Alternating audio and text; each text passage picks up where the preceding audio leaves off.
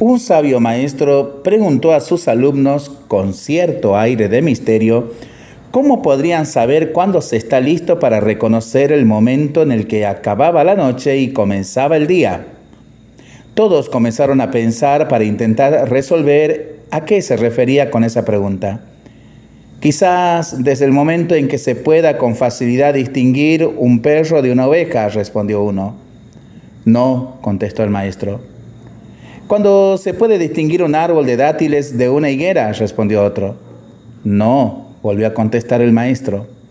Entonces los miró sonriendo y les dijo, cuando mirando el rostro de una persona puedes reconocer en ella a un hermano o a una hermana, podrás ver cómo acaba la noche en tu corazón y comienza el día.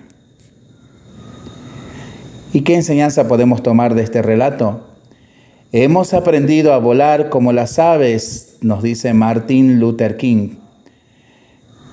Hemos aprendido a nadar como los peces, pero no hemos aprendido todavía a vivir como hermanos.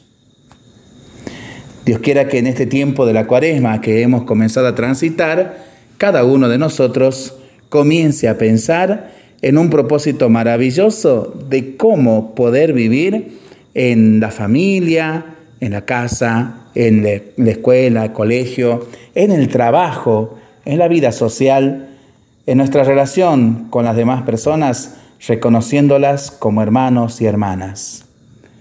Lo pensamos y lo rezamos en familia y entre amigos. Mientras lo hacemos, pedimos al Señor su bendición para este día y para este fin de semana.